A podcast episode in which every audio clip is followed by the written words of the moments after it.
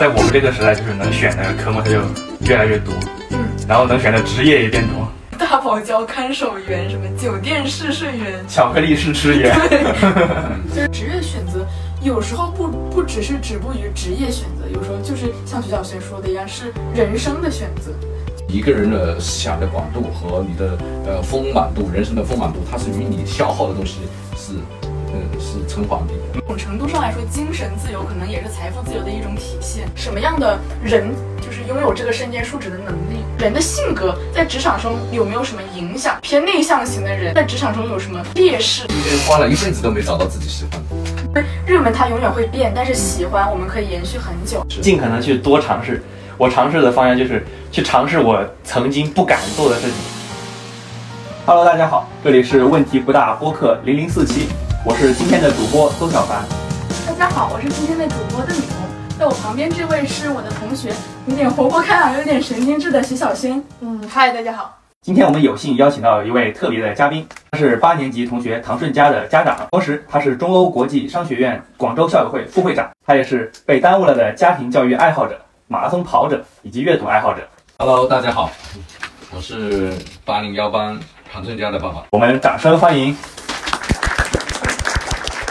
我们今天的话题会讲到关于我们最近经常聊到的，就是职业职业选择的问题。呃，我们聊这期的原因，就是因为我们三个处于一个高年级的阶段，然后对未来会。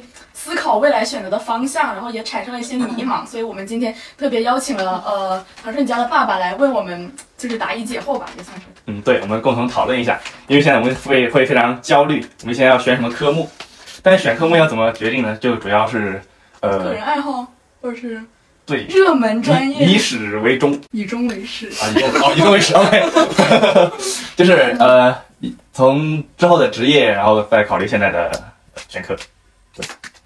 就是说到这一点之前，我爸跟我讨论这个问题，他就他跟我分享一下他之前选科的经历。我问他为什么选金融，因为他大学是学金融的。然后他说，其实他当时没有多想，他们那一辈人基本上没有人告诉他们去选什么，所以他是就是看到哪个最热门，就一门心思就学了那个。所以最后他的职业也是就是金融这个职业。呃，其实我个。问题想问一下唐润佳的爸爸，呃，叔叔就是想问一下，您大学的时候是选的是什么专业？呃，从事了这么多方面的工作，跟这个大学的专业有没有什么关系？嗯，就是你们思考的这个问题，在我们那个年代是不一样的哈。跟你爸爸应该是，应该都是七零后啊。我们当年的选择，呃，比较比较简单啊，哪个赚钱就往哪个行业去啊，就是养家糊口啊。那我们这个赶上时代的热潮，这个时代给了我们很多机会，所以呃，我也学的是金融啊。别人学金融很很牛了哈，那我学我就觉得我我应该考个更牛的专业，那就是国际金融，我就去选了这个专业啊。之后上了大学之后，发现这个金融啊，它不是我们呃这个想象的哈，就是呃国际金融，它要求我们的这个呃这个呃英语啊，我们从那个落后乡村过来，里面那个。这个英语的要求也很高啊，我们在学校压力比较大啊，对吧？它就会涉及到这些。呃，那我们那个年代更多的是养家糊口，为了这个，呃，哪个哪个行业哪个专业比较热门，比较能觉得能赚钱啊，能养家糊口，能够给自己带来一些物质上的保障。我们是从小是缺乏物质的保障的啊，这这这这是我们不是我们这个，就是我们整个国家都缺少这种，所以改革开放。给我们那个经济带来了很多一些机会哈，那我们的物质条件现在也已经变好了啊，那所以你们可以有一些跟我们不一样的选择啊。嗯，哎，那您后来的从事的职业和您大学的选的专业有必然的联系吗？我在大二的时候，我跳了一个专业，我去选了与这个相关的哈，但我是读了我自己觉得更有意思的啊，嗯，对吧？我的那个选择跨了很多哈。就是我最终选择了证券啊，这这是我真正我觉得那个是我比较喜欢的东西。但是其实到了后来又有一些变化啊，啊？这个人在不同的阶段，所以你们不用焦虑。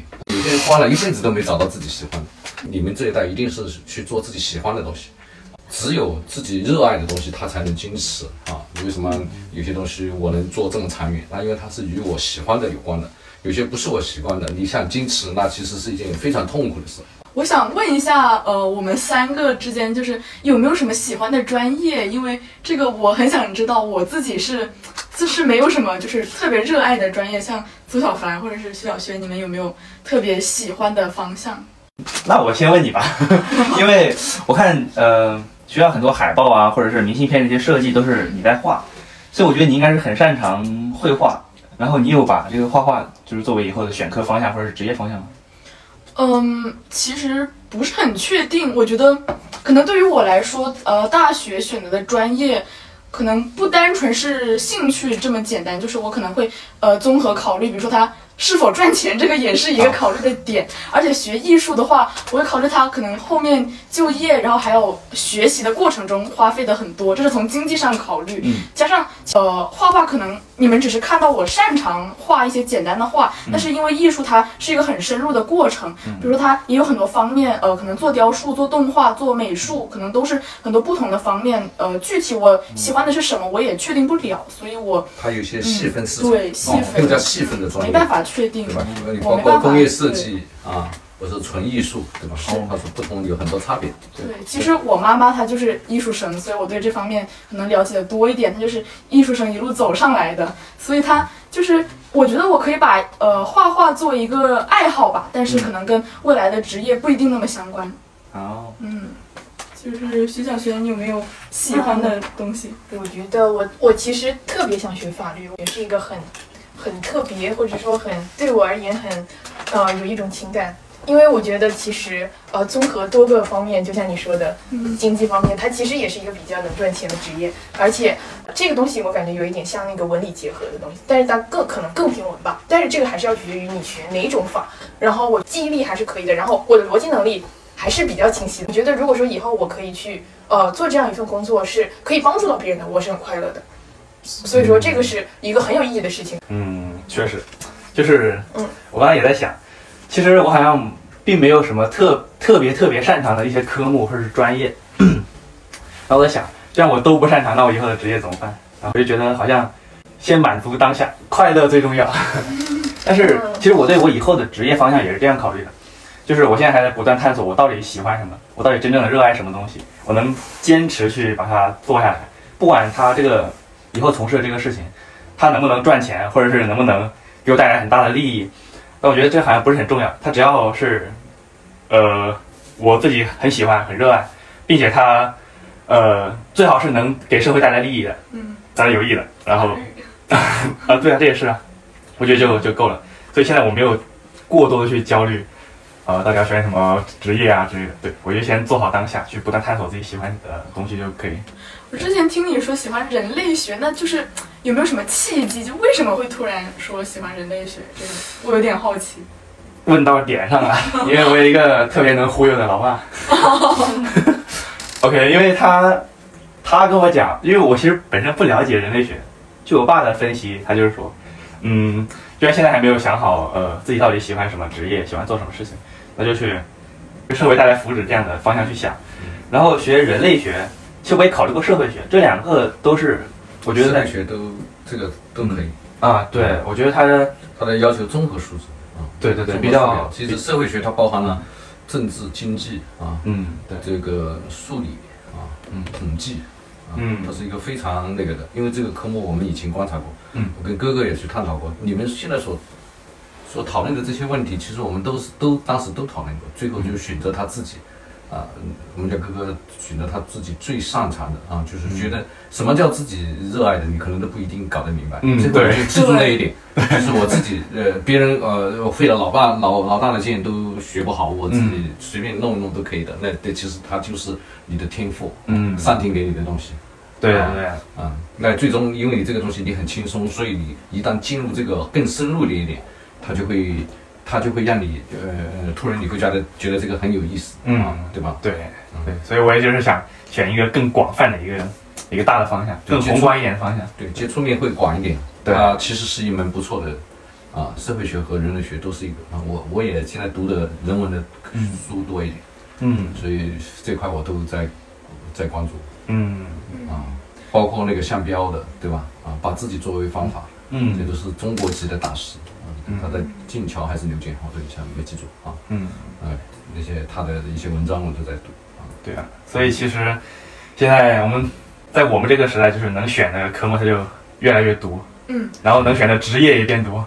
现在有各种我觉得很奇怪的、有趣的职业，奇怪有趣的一些职业。就我们录包这一期，括包括助播，主播，哦，主播对。对，包括未来家庭里，呃，你照顾老人都是一种职业啊啊。对，因为我们这一代一 一两个亿的人口啊，嗯。我们是人口高峰期，嗯。啊那我们的下一代他呃承承担了很重的那个赡养我们的这个责任。我看到还有什么大堡礁看守员，什么酒店试睡员，巧克力试吃员，就是试产品，然后后面要写报告，帮嗯这个呃公司去反馈的这样一个人。对啊，包括现在，其实我觉得最多的，据我观察最多的，好像很多人会想去走网红那个方向，或者是电商这个方向，但是特别多人同时同时涌入这个行业，然后我觉得大家的嗯这些选择好像都比较呃偏向这两个方向吧，现在都谈到职业选择，我觉得就是有没有说从古到今职业它的一个变化趋势？就比如说，可能古代有些职业到现代逐渐逐渐就没有了，然后可能现在有些职业未来也逐渐逐渐没有了，或者说未来有更多的新职业，就是嗯，这个可能也是在选择职业的一个一个就是因素里面。因为我当时跟我爸讨论的时候，他就他就。呃，我问他有没有什么希望我去读的专业，然后他说其实没有给我设限，而且他说到可能有一些职业，他们当下觉得很热门，到了未来之后就不一定了。他当时印象特别深，就是有一门课计算机，当时学的是我也不知道学的是什么语言，反正就学的那个课，大学毕业之后就用不了了，因为它已经没有用了，已经过时了，就变化特别的快我。们当时学基础的，好像是哦对就是，呃，我爸爸之前学的，他大学学的那个专业是新闻，国际新闻。然后那个时候这个职业很吃香，因为那时候纸媒很流行，那个时候人们都读报纸，所有人都读报纸。但这几年那个自媒体非常的就狂热起来，然后大家都是用手机，要么用电脑，更加新兴的科技的方式进入到人们生活，纸媒已经被淘汰了，所以说这个这个职业也是慢慢消失的。以前吃香的东西现在不吃香了，也是因为人们生活习惯的一些改变。但是它可以转化的。对对对，你看纸媒优秀的人，有些人转化过来，他也可以很优秀。的你有没有看到现在大神董董宇辉的那个嗯文稿？那那是优秀作文，嗯对吧？嗯啊，它也可以转化的。但有些职业它一定会消失，未来自动驾驶啊，那你司机不存在了啊。确实以前以前那个翻译啊是一门呃这个嗯很不错的职业。啊那你现在你你看现在的软件啊，就我的英文不是很好，我都不需要啊，我我就很快我就可以，我现在跟跟跟老外对话呃嗯很很很轻松，我可以用用那个翻译软件来哦迅速的对啊对。所以我觉得这就是一个，呃，很好的原因，解释为什么我们需要选一个自己真的喜欢的专业，而不是选一个热门的专业。因为热门它永远会变，但是喜欢我们可以延续很久，而且是真正有意义的一个东西。我们那个年代经济就是很热门，嗯学经济。对嗯所以那你那现在其实学经济，它已经换了一种另一，它都是这个软件啊和那个量化啊，嗯嗯，量化量化的时候，它其实涉及到的是呃，这计算机软件和 AI 啊，它自动去帮你生成一些你想要的，嗯。啊，但是背后的逻辑，那当然还是还是人在设置了啊，对对吧？所以我觉得我们要选的职业应该是，嗯，能让自己不断提升，让自己不断升值，而不是让自己不断贬值的职业。就比如像终身学习吧，对终身学习，对，终身阅读，终身学习，对对吧？我今天讲了一个终身运动前提下的终身阅读，嗯最后形成了终身学习，它是一个不断的学习的过程。嗯对吧？它才能提升自己。你在呃后期的时候，我们可能更多的去读一些社会学、嗯呃人类学啊，以及这些关于一些人人文的一些学，它更能让自己站在一个高度。嗯呃，当然你纯理工科的技术的那个也不反对啊，嗯对吧？它有一种，它无外乎就是嗯向向外和向内呃两个方向嘛。啊，嗯。向外就是嗯宽广的，我们的马斯克带着大家去这个去去火星啊，我的目标就是让人类去脱离地球，对吧？嗯。呃，要成为一个星际的呃这个种呃种种类，对吧？嗯。啊，那你向内去内求，也就是呃自己呃内部的一种修养啊，和一个一个一个社群也好，一个呃一个一个国家哈，它嗯。呃自己的自我完善和和和修修养，嗯、所以在呃不管你学理科还是理工科，或者是学人文，那呃关注这个呃关注人类啊，你刚才讲的人类学、社会学的这些问题，都是应该去去呃值得大家去大量阅读的一些、嗯。一些方向。嗯。对，所以其实还是要涉猎广泛，就是嗯，可能说我不一定就是那么喜欢这个东西，但是有些东西是需要我们去涉猎的，就像呃人类学，然后有些哲学的东西，因为这个我最近在看，嗯，然后嗯、呃其实说到可能谈回我个人吧，就是最近有看见一个叫做 MBTI 职业呃人格分析的一个东西，嗯就不知道叔叔您知不知道？嗯，就是我们嗯对想知道这个，就人的性格在职场中有没有什么影响？比如说我可能是一个。呃，偏内向型的人会不会在职场中有什么劣势？就是能不能从您的经验或者是呃从事的一些经验上面来给我们一些建议？这个在很多很多那个嗯职场的一些测试里面，它是用的啊，在用这部分啊，这部分它能帮助一些，但是它也是一个参考啊。而且有一个很重要的问题，人是不断的在进步和发展的啊。呃，所以我建议大家多阅读，看到另外一个事事件，你也会也许会改变你的性格啊。嗯啊，他呃，但是大多数时候它是成立的啊。你用这个呃未来 AI 的发展，呃，机器和你的电脑，呃，更能了解你啊。你你上网的那些，你只要愿意把你的数据，呃呃呃，给人家分享啊，那他用那个一测出来，就会知道他对你的判断，呃嗯、呃，可能比你自己还了解你啊。嗯，你们有测过 MBTI 吗？我没有，我们都有测，你你的 MBTI 是啥啊 INF？INFJ 哦，好像是是那个什么绿老头，就我知道他有占那个比例，好像 INFJ 是比较少的那种人格类型。他有什么特点？好像就是比较博爱，有这么一个特点。就像像我的话，我是呃 INTP，是属于好像叫做好像叫做逻辑学家这种人格，他怎么说呢？分析能力较强，然后想象力可能比较强，但是我比较社恐，就是平时在人多的地方就是比较不喜欢说话，所以我觉得可能我在想这一点会不会嗯给我在。就是未来职职业的道路上会带来一些不太好的地方，因为我觉得可能你干什么都需要与人交流，但是我可能不是那么一个喜欢沟通的人。但是我觉得，嗯，不一定，呃，好或者坏来评判吧。这个性格在这个职业里面，因为可能与人交流，它确实是一个比较重要的一个点。嗯，就比如你交流才能获得信息，才能有灵感，人就是要相互交流嘛。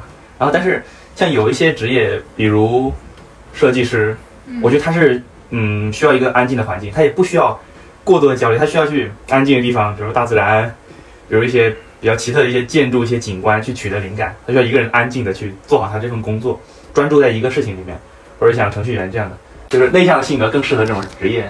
我觉得 I 人和 E 人还有一个差别，就比如说我，我这个 I 人，他可能就是我精力很有限，嗯。有些 E 人可能呃上了一周的课之后，周末还可以去社交，还去还可以去开 party，然后这种这一点就是我做不到的，就是他们精力非常的呃非常多，然后呃据我的了解，叔叔您就是从事了特别多不同领域的工作，呃，我想问一下，就是您怎么能平衡您的生活还有工作，就是不会感到很累吗？就是首先，你如果是一个喜欢运动的人啊，你的精力比较旺盛。他们在统计说，就是说你是一个成功的创业者或者企业家，呃，你往往是这一块是优于别人的。就比如说我一个晚上我睡四个小时，对吧？我可能也是精力很充沛的。嗯，我们还甚至说会连续跑一百公里，对吧？啊，那我可以在中途我睡一两个小时起来，我可以又很精神的那种。这些都是一个人的超越普通人的一些一些品质啊。挺喜欢马拉松的啊，这是运动带来的吗？嗯，我觉得有一些天分啊，哦，天分里面带来的，所以其实有些东西是可以改变、可以训练我我觉得，嗯，早期的时候我也并不是一个呃运动非常好的啊，只是只是到了这个合适的年纪，我去做了自己合适的事。我骑完嗯从广州骑完西藏，嗯嗯，到尼泊尔五千多公里，骑完之后我就回来，我会发现我的这个我的耐力是，我突然发现我的耐力是超乎寻常人的。小黄也骑过呃那个，对吧？嗯，那那我每天呃十个多小时、十二个小时的运动，呃，我能有那个毅力去坚持下来，呃，回来你这个马拉松对我来说就就不算一个什么，对吧？嗯，所以我的我我在半年左右我就去跑了马拉松，我就觉得这个对我不是一个太大的压力的问题。哦，那我觉得其实 I 人和 E 人这个经历的差别，好像并没有说很大吧，因为它好像更多是取决于你的运动平时的锻炼。跟窦雨桐说，经常会觉得精力不够，对，可能是，嗯爱人更专注于某一项事情，会花很多精力投入在这件事情里面，只是你自己没有察觉到，嗯可能精力消耗在这里我。是觉得我我那会儿是体身体上的精力不足，可能更多是心理上的，就是心有余而力不足的感觉你觉。讲的这个问题是这样的，一定是因为热爱，你就是乐此不疲。举个例子，就是你喜欢的游戏，你会玩的特超超过你正常的时间。嗯啊，甚至说废寝忘食，这样的饭吃不吃啊，对吧？嗯，对那已经不是那么重要。它一样的，呃，就是有的时候，所以说鼓励大家去，嗯，你去呃选择去不断的去尝试一些体育运动，是最后嗯找到自己热爱的东西，能找到自己的感觉，对吧？找到这感觉，再坚持下去。呃，这个所谓的坚持，你那时候并不需要坚持，就是说不是为了坚持而坚持。嗯不行。那个你觉得我好苦啊，我在坚持这样东西，这样东西一定会不会长久啊。嗯，我曾经就试过这个这个例子，就是我小时候是练花样游泳的，嗯。但是那个东西它的运动量特别大，因为它涵盖的方面很广，又要体操，又要瑜伽，又要体能了，又要游泳，就是，嗯。然后我当时基本上小学时候一放学就去练，然后练到晚上八九点，然后然后平时放假还得集训，就是太累了，消磨掉了热爱，我就觉得当累一样东西你把它当做一个竞赛或者是那个的时候，已经很要求很精确、很准确的时候，嗯，他就容易呃出现这种嗯状况。嗯呃啊，你有没有缘分去，或者是有没有这个天分去做好一件事情，嗯，不一定说一定要去那样去追求的。嗯啊，你是一个普通人，我干嘛要去追求那种啊，这个很极致的东西，对吧？嗯对你要自己愉快就好了啊。嗯最终人类，最终我们自己也好，是生活幸福才是我们的目标。嗯，确实。嗯，哎，那快乐快乐就好了啊。嗯，那说说您是怎样做您的这个时间或者是精力的这个管理呢？对，嗯，就是你要合理的去利用你的时间啊，比如说，嗯，它是有涉及到一门统筹学啊，统筹统筹学你就怎么去把自己的事情规划好啊，比如说，呃，我我我我举个例子，就是说，嗯，我们的一个一个队友，一个团，呃，我们跑步团的团长啊，他又要跑步啊，这跑步嗯要跑嗯二二十公里需要两小时，呃，他周末要去照顾老人家，老师其实七八十岁了，对吧？啊，那怎么办呢？对吧？那你你你你你不可能人分成两个，那怎么办？他就解决一个问题，就是他从家里跑跑到那里去，哦嗯对吧？那你就呃做到了。还有第二个，你在自己从事自己的职业的时候，呃嗯那个衣服啊和什么的，你你运动的设备随时放在车上和那个，你像我这样，我可能呃自己当老板哈，小老板，嗯那我我我要怎么？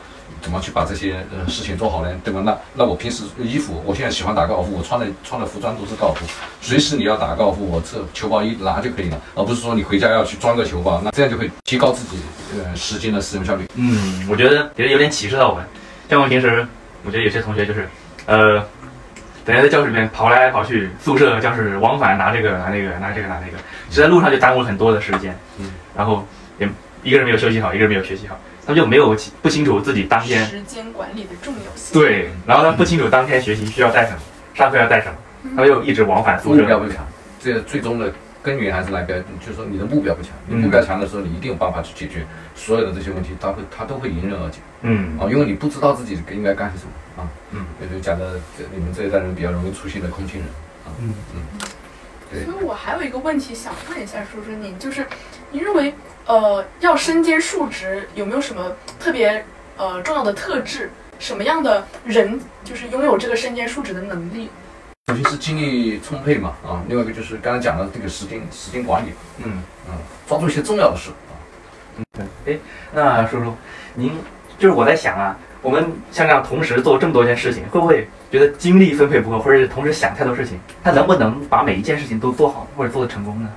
嗯，什么东西你长期在做的时候，它那个是很恐怖的。嗯滴水穿石啊，就是你在坚在一直因为是你热爱的、你喜欢的东西，它长期坚持去做，你会发现突然间整个世界突然打开了啊，不是你呃呃你原来想象的你好像做事情那么难一样。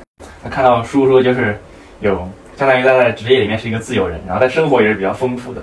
我就想问两位同学，就是你们如果是选择以后的职业，职业方向对，或者是生活的方向，哦，你们是想要那种更加稳定稳妥，但是又比较受限制的，没有那么自由，还是自由一点，但是它没有那么稳定的职业呢？嗯，对于我来讲，我觉得，呃，怎么说呢？就是我其实更喜欢自由的职业，就是呃，自由但是不那么稳定，因为怎么说？呃，其实我觉得稳不稳定这个东西，就是可能我也会在乎，但是我更在乎它是否自由，因为呃，我觉得，我觉得怎么说，就是。感觉这个可能是我一直在追求的一个东西，所以说，当我选择可能未来是给人打工，或者是去创业，或者是去干自由的呃东呃自由的工作的话，我可能没有那么倾向于打工，但是我仍然会觉得，嗯，有可能我还是会去打工，因为生活所迫，或者说有可能我是呃为了热爱去做我自己想做的事业，然后没钱的时候去打一下工，可能也会有这种情况。嗯，那徐小轩的？想法，呃，因为我爸爸他是一个自由工作者，他是一个公关，然后但其实他很不自由，因为他的日夜是颠倒的，因为他无时无刻不要为公司服务，一个电话就得到公司那种，然后我就感觉自由工作者真的很辛苦，然后我就，哦，我就觉得其实如果说你给我一份稳定的工作，我每天呃朝九晚五也不是不可以，因为我看到了背后的这个样子。公务员吗？就是比较稳定呃，的。那那倒也不是，因为因为我妈妈就是公务员，就是说怎么可以有一个家庭两种情况都存在呢？然后，但是我我觉得我会相对选择，因为我爸爸特别的辛苦，他要带领很多个团队，然后呢周末还要去社交什么，我觉得特别累，不适合我。然后所以说我可能会更倾向于嗯稳定的工作，但是呢也呃可以过出我想要的那种生活。所以我觉得我和邓雨桐差不多，打工是这辈子不可能。不不，我跟你不一样，打工是可能的，在我这儿是可能，在你那儿不可能。我是我是为生活所迫。我不能为生活所迫，因为我我老爹说了，就算吃不饱饭，可以去社会救助站拿盒饭吃。所以咱不存在这个生活所迫的问题，只要喜欢什么就去干什么，对吧？我是这样想的。因为刚才所讲的这个问题，它其实就是一个时间自由、财富自由，嗯，还有一个就是你的思想自由，嗯，对吧？对，啊、那这个问题的思考，嗯，其实这人生的一个比较高的一个境界。嗯其实你要达到这个情况，嗯，它的基础条件就是，你们觉得基础条件是什么？嗯 这首先你的财富要自由，嗯你的时间才是自由。嗯，那你的思想就会，你不受呃这个这一些生活的这个条件的羁绊，不受五斗米啊，你你去当个公务员，也许你会为了这个东西你是迫不得已。嗯不要讲公务员，就是在一个大公司啊，刚刚小轩小轩小轩的妈啊，小轩的嗯爸爸讲的他的那个职业，他是随时待命的，有一些也是蛮蛮那个的，因为你不知道什么时候，也许你在一个旅游途中突突然间你碰到危机公关啊，嗯。嗯，我们以后以前也我也嗯也从事过这种职业，你你危机公关你是嗯、呃在特殊的时候你就不知道什么时候会发生，也许就在大年三十晚上，刚刚那个呃这钟声敲响的时候，你呃突然间你那个员工嗯嗯他发生了一个事情，你要去呃特殊去处理，是吧？嗯啊，对呃我理解的对不对？啊，嗯那你那你小哥就会这样。是是是啊，那那个你给京东的这个呃法律顾问，你是他的法律顾问，那你突然就会碰碰到那个外卖小哥在十二点钟嘣撞了啊，对吧？那你要马上要安排人去啊，也许不是你亲自去，但是你要安排人去处理这个事，嗯呃那这就是一个，那这都是小事情啊，那还有一些呃是这样的，你的。呃，思想的自由啊，不是说你在哪个国家里面，呃，你的呃这个这个环境还是怎么样一个情况，而是说我的思想我是不受不是太多的禁锢的，我本来是很自由的去思考我的问题的啊，嗯我也不需要去发表我的言论来呃表达我是思想自由的，我是自由的，就是自由的，我就不受那个不受这些羁绊，你你要用你的东西来管理我或什么，我只要不违反法律的情况下，我是非常自由的啊，嗯对吗？啊，那说说，您刚才提到的这个财富自由嗯，但我就嗯想要知道，您对这个财富自由它的定义是多少？多少钱能让就是多少钱才才算是自由？不是这样去定义的哈嗯，它是其实它财富自由是每个人不同的定义嗯啊，呃，你觉得自由就自由，因为有些人的消耗是非常低的。嗯，啊，我我我最近推荐你们去看一下必须看的一个书，嗯就是呃，瓦尔登湖，对吧？哦它就里面讲的是你你一个人的思想的广度和你的呃丰满度，人生的丰满度，它是与你消耗的东西是呃是成反比的。嗯啊，对我消耗的越少，对吧？啊，那我对我的空间就越自由。啊嗯，那你那你有没有想过有有些人消耗是那个呃是非常低的，一天只吃一餐，那是什么人那？就是印度的苦行僧，对吧？他自他所以他是他自己，呃，很很自由。他认为他甚至甚至是跳出咱们三界之外的人。嗯他看你这些都是凡夫俗子，哦，对吧？啊，是不是啊？那你现在的你宽度，所以说你站在这个东西，你什么是财富自由？嗯那你这个就是你不受这些羁绊，那就是自由的啊。某种程度上来说，精神自由可能也是财富自由的一种体现。嗯嗯，这个东西你你自己去理解哈，反正它是大致思考方式，嗯思思维方式是是是是这样的。我甚至我也在想，哪一天呃我会不会到一个啊、山村里去，我给自己规定，我今年只消耗五百块钱，我能不能活下来啊？种种田用去干一下，因为我有，我觉得呃这种户外运动多了，我们有这种。呃，户外生存能力，嗯是吧？我甚至说，我有可，我也考虑过，我到原始森林里面去，我能不能在里面活呃六十天？呃，我觉得蛮有意思。就是人生，它就是，呃，你们这一代太幸福了啊完全可以去做这种，呃，很有很有意思的。我也是想过去登珠峰啊，蛮有意思啊啊。怪不得我老爸说，嗯，实在不行还有社会救助站，这样就够自由了。那那那这样你这样想了就好了 啊。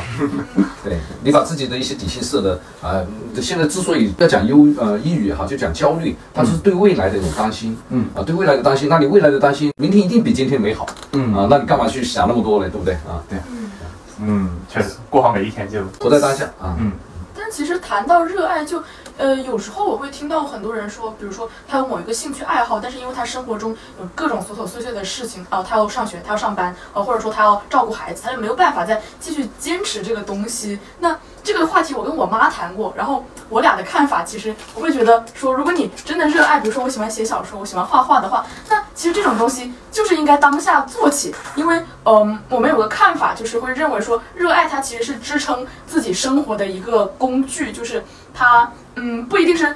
像职业一样，可能像计算机、IT 啊是最赚钱的，但是它如果当你就真的是面临什么不测的话，是不是是否热爱或者是对一个东西的兴趣是支撑你的一个呃帮助，一个精神支柱。对支柱。嗯，但有时候一一种热爱，你如果把这种热爱作为职业的话，那也是有时候也是蛮痛苦的啊。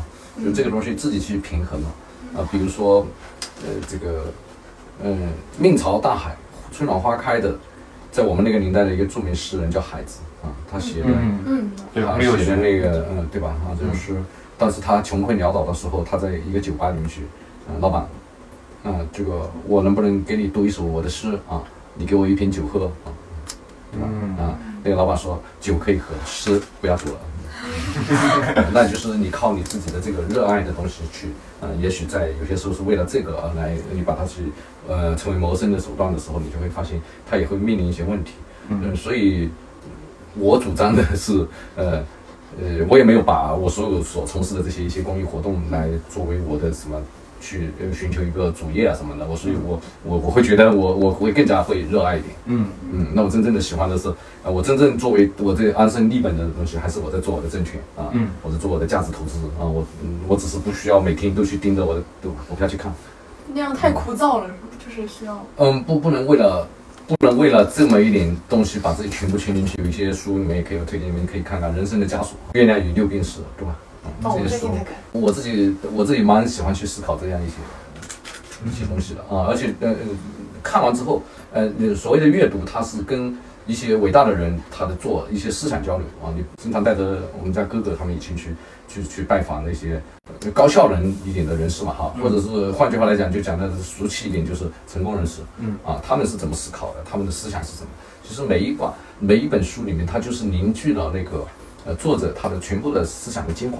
嗯嗯，所以鼓励你们，呃，多点多点阅读啊嗯。啊，那个小说也好啊，最早你开卷有益啊，什么书都可以读，嗯，啊，看着说明书都是好的，那说明书都能代表一个水平，你能很迅速的在里面收集一些信息，说啊，我能看到这个他做的好不好，嗯就是呃，我之前看《奇葩说》有一个辩手叫，奇葩说，你看吗？看有一个辩手叫詹青云嘛，哦，知道。就是他们也是大概是聊这样一个话题，就是说呃，应该是职业选择我还是我选择职业。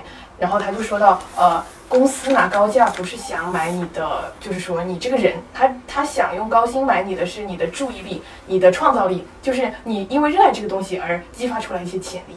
哦，我觉得这个也是，嗯，怎么说？我就是刚刚你讲到这个话题的时候，我突然想到这个，我觉得职业选择有时候不不只是止步于职业选择，有时候就是像徐小轩说的一样，是人生的选择，就更多时候是嗯。人的精神上的一些东西，就是嗯这个东西是很重要的。比如说我们刚才谈到的很多，呃，像是能力，还有一些可能是对对问题的看法，一些心态上面的东西。嗯哦，我觉得这个可能对人的影响会比较大。我怎么看待呃这个问题？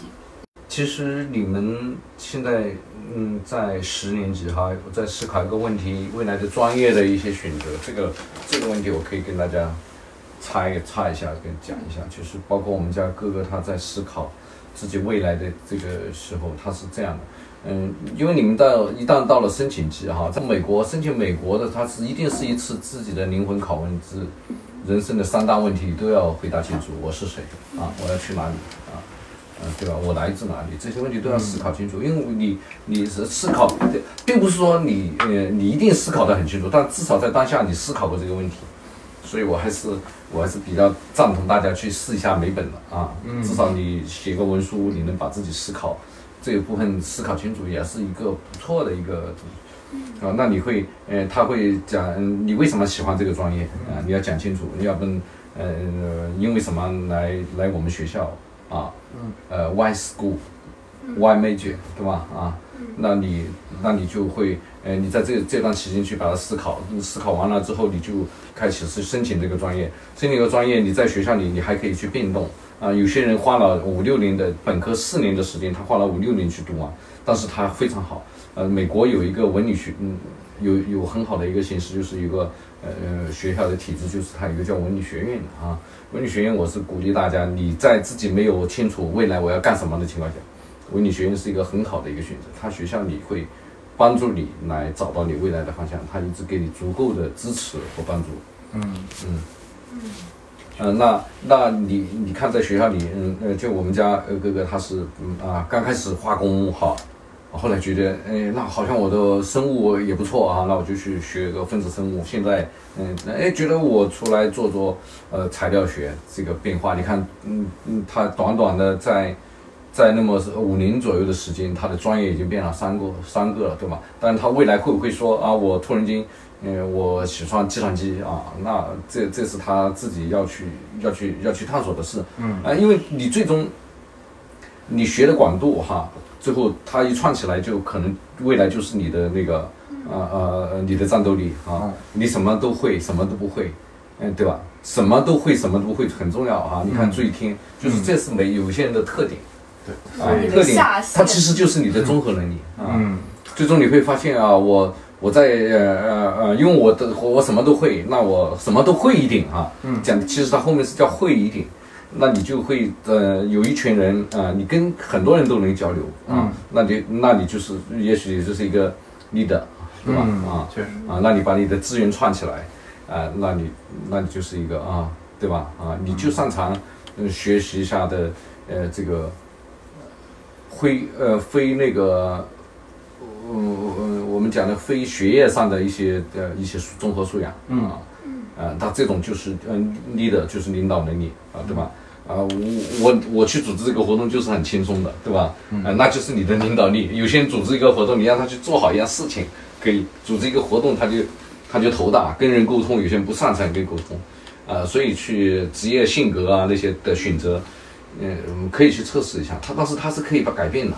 嗯啊，你们也没有想到我现在我说话跟你们很轻松，对吧？嗯其实我以前不擅长说话哦啊，我在我在大学之前，大学之前我都不怎么说话。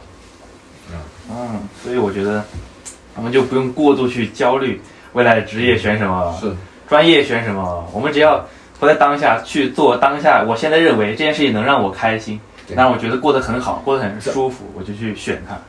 在你们这个年纪做你们该做的事，嗯这就是呃，在哥哥呃，我们家哥哥在当年他去，我陪他一起去骑广州到西藏的时候，我跟他说的一句话，嗯，他说爸爸，我可不可不去？我说没问题的。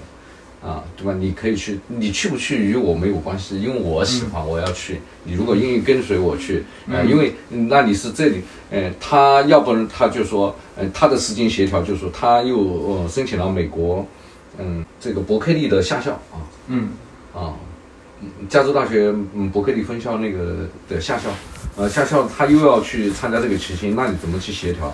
啊，我说我可以，呃，那个做到的就是你一放假我就开始出发，啊，那你那边到那骑到那过去，你整个过程中需要多少天之后，你能不能赶上这个时间，你自己去选择。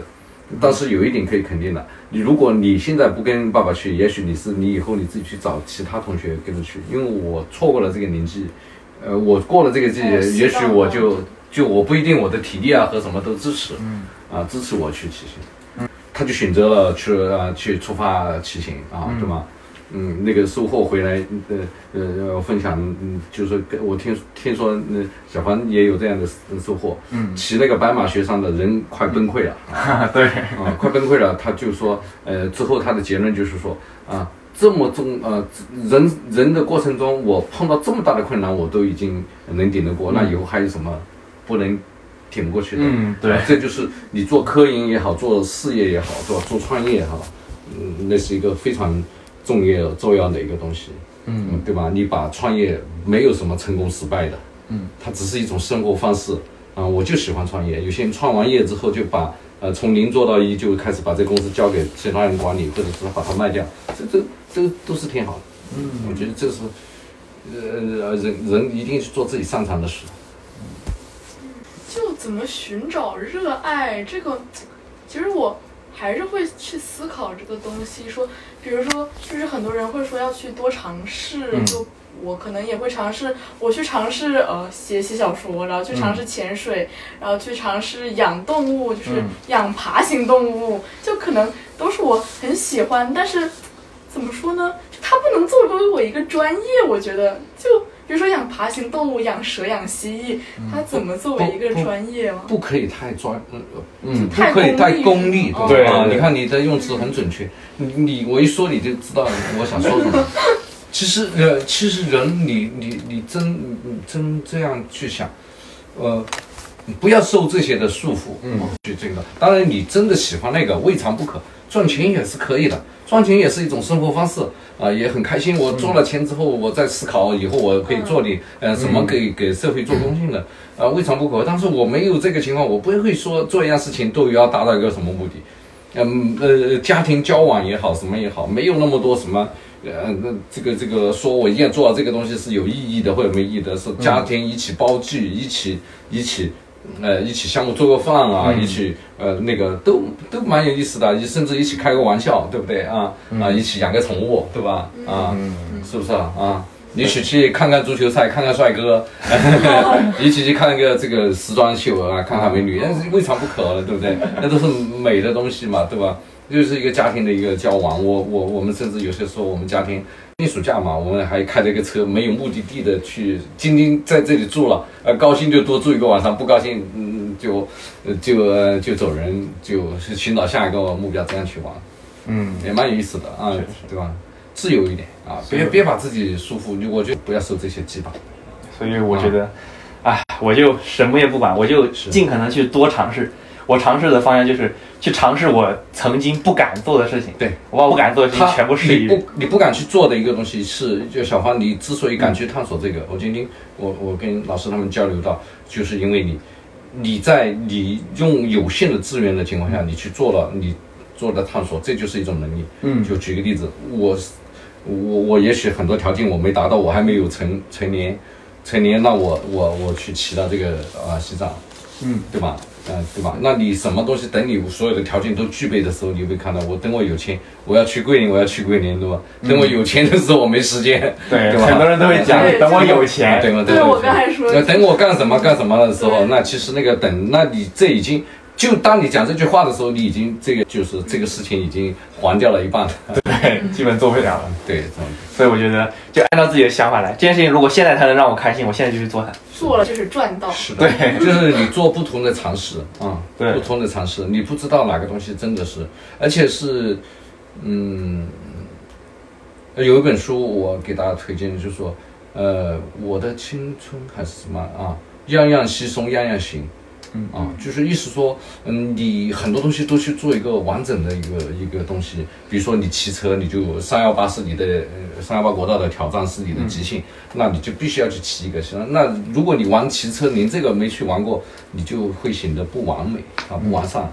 就是只有就这项运动，那你跑马拉松，我至少去完成一个半马，对吧？嗯。完成一个闭环。嗯。啊，那我去学画画，我就呃，我正儿八经能画出一份作品出来，对吧？完成这样一个过程，嗯、都是一些。啊，而不是说我什么都去就去去那个啊，你既然养个狗，你就把这个狗 呃好好的把它养到它，呃从生呃从那个小狗养到它老啊，它体验它整个过程陪伴你啊，对吧？对吧？这这些就是做事善始善终，对，嗯而且我又觉得啊，天无绝人之路嘛，你想做什么就直接做它，不用管它赚不赚钱。它肯定，如果你真的是热爱它，投入大量的精力去做它，它一定会有在某个方面会回馈到你。嗯，它不是，嗯，你每样事情都去做一点的时候，你最终，嗯，但是必须做一个闭环，而不是说在门槛去去溜达一下就算了啊。当然有一些溜达，你发现不对，你放弃，迅速放弃，啊，未尝不可。及时止损。就如果你选择去做，就要做个闭环，要坚持对对对对，一定做个闭环，坚持自己喜欢很重要啊。所谓的打球啊，什么打个篮球，您一场比赛完整的比赛都没参加过，这都是不完美啊。嗯，对吧？这不是不说完美吧哈，就是说等于说你学不到东西，啊、你不能体验。别人看篮球，你最后看到还是个球啊，对吧？打篮球，对吧？这篮球比赛就是你看完下来，就是你没有那种感觉，你只有参加过这种比赛啊、你既然喜欢呃喜欢他，比如说喜欢法律的，那就完完整的参加一场辩论赛，嗯啊，这都是一个去非常。听听那哦个。我我参加过很多对，参加一个很正规，我我只是举例啊，不是说你没去做啊，就是举例，对吧？那比如说你去参加一个呃一一一场很完善的那个很完整的官司，从开始到、呃、到最后啊，这些都是都是你去体验一下，对不对？带上我。嗯，而不是说仅仅是他在开庭两个人在吵架的时候，你你去你去你去参与一下，那他其实后面的背后的逻辑啊，这个法理啊，对吧？啊，这些都是它是不一样的。嗯所以你们有没有接下来想去做的事情？吃饭、睡觉，当下要做的事情就两件。那我们今天的播客就到这里啦，然后结束啦。对我们话题结束啦，感谢一下我们的嘉宾。OK，问题不大，问好的，庆祝一下，下播下播。